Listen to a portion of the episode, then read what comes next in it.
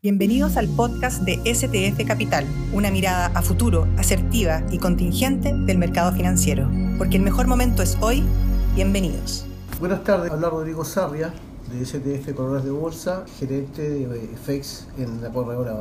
Estamos reunidos junto a Sergio Godoy, eh, economista de STF, y nuestro objetivo es hablar respecto al tipo cambio en el corto y mediano plazo. Sergio. Hola. Hola Rodrigo, ¿cómo estás?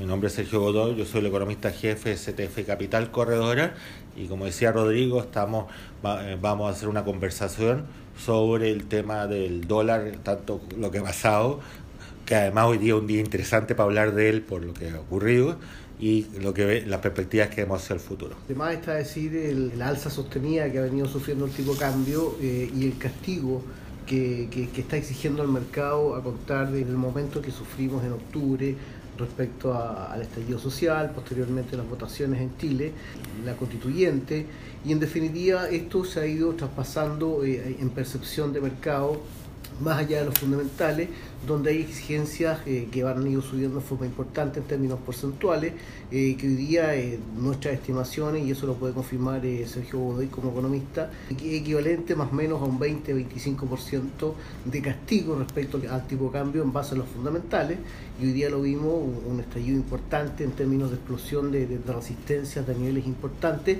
y que también obedece principalmente a un entorno global que se ha conjugado con el entorno interno, más allá de lo que estamos comentando, también estamos viviendo el tema del, cuarto retiro, se nos acercan las elecciones, entonces hay una serie de fundamentos que, se han conjugado para ver esta situación eh, tan explosiva que hemos visto en, estos últimos dos días. Sergio seguramente puede comentar muchísimo más en términos técnicos sobre eso, pero en términos particulares, para mí que estoy en la mesa, se da, eh, eh, puedo comentar esto al respecto. Sergio, por favor. Ya. Mira, o sea, siguiendo la línea de Rodrigo, en realidad, bueno, como decía, este día, día 29, ha sido un día particularmente fuerte para el dólar a nivel global, pero en el caso chileno hay elementos que son claramente locales que hemos visto que se han venido dando, o sea, en realidad que han llevado un premio muy importante. Nosotros lo que hacemos, hacemos un ejercicio comparar cómo ha estado este dólar, el dólar, si hubiera seguido la trayectoria de la crisis pasada, de la crisis de 2008-2009, eh, y básicamente, como dijo Rodrigo, está 25% de premio, y da la sensación que este premio va increciendo, que va subiendo, no va a parar. Y, y, con el punto que se acerca el tema eleccionario lo hace más patente, digamos.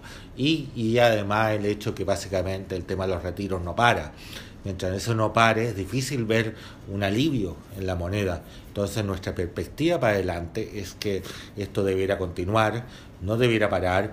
No sé si todavía nos tenemos claro si va a tocar los 850, que fue el nivel máximo que tuvo en marzo del año pasado cuando se desató la pandemia, pero probablemente nos vamos a acercar a esos niveles, o sea, es perfectamente posible.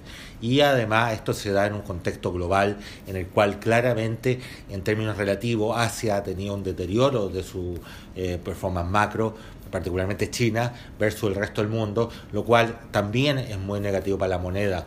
Hay que tener presente que China está en un, en un enfriamiento de la economía importante y no se ve mucha voluntad de la autoridad de China para eh, pararlo. Y además, esto se ha venido clarísimamente se ha dado por el caso de Evergrande, en el cual todavía no está claro que los chinos han logrado calmar al mercado. De hecho, no lo han calmado y hasta que eso no pare, más la perspectiva de que la Fed puede empezar a hacer un tapering, nosotros pensamos en noviembre, también todo eso se ha conjugado para un escenario en el cual positivo para el dólar global y particularmente positivo para el dólar local. Y eso es más o menos nuestra perspectiva eh, que vemos para adelante. O sea, honestamente, la idea de este podcast que la vamos a hacer mensual y vamos a volver a publicar un podcast parecido y esperando que las, no sé, en un mes más, o sea, un poco distinto, digamos, a lo que estamos viviendo ahora, pero eso es lo que vemos para adelante. Es una mezcla tanto de, de, yo diría, para resumir, de un background global que se ha deteriorado para el peso chileno y ha sido positivo para el dólar local, con un tema local que tampoco ha, ha logrado mejorar en realidad de la perspectiva de los inversionistas locales. Eh, y eso básicamente. Perfecto. Como para cerrar, los nuestros no son recomendaciones, sino que son comentarios, pero hoy día eh, haber pensado hace tres años recomendar tener dentro del portfolio privado porcentaje de dólares dentro de este parecía como una idea loca, pero a, la luz de los hechos eh, lo más recomendable aparentemente o por lo que se está viviendo, tener un porcentaje dentro del portfolio eh, constituido en dólar parece bastante razonable. Por lo tanto, tal como dice Sergio, esperamos eh, reunirnos nuevamente en este podcast en los próximos 30 días y tener eh, nuevos comentarios acerca de lo que estamos viviendo en la acontecer nacional y en el entorno global. Buenas tardes, muchas gracias. Por mi parte, Sergio Godoy, buenas tardes. Le agradezco que nos oigan. Como siempre, estamos abiertos a, a todos los clientes o potenciales clientes de STF Capital. Que tengan un muy buen día. Hasta luego.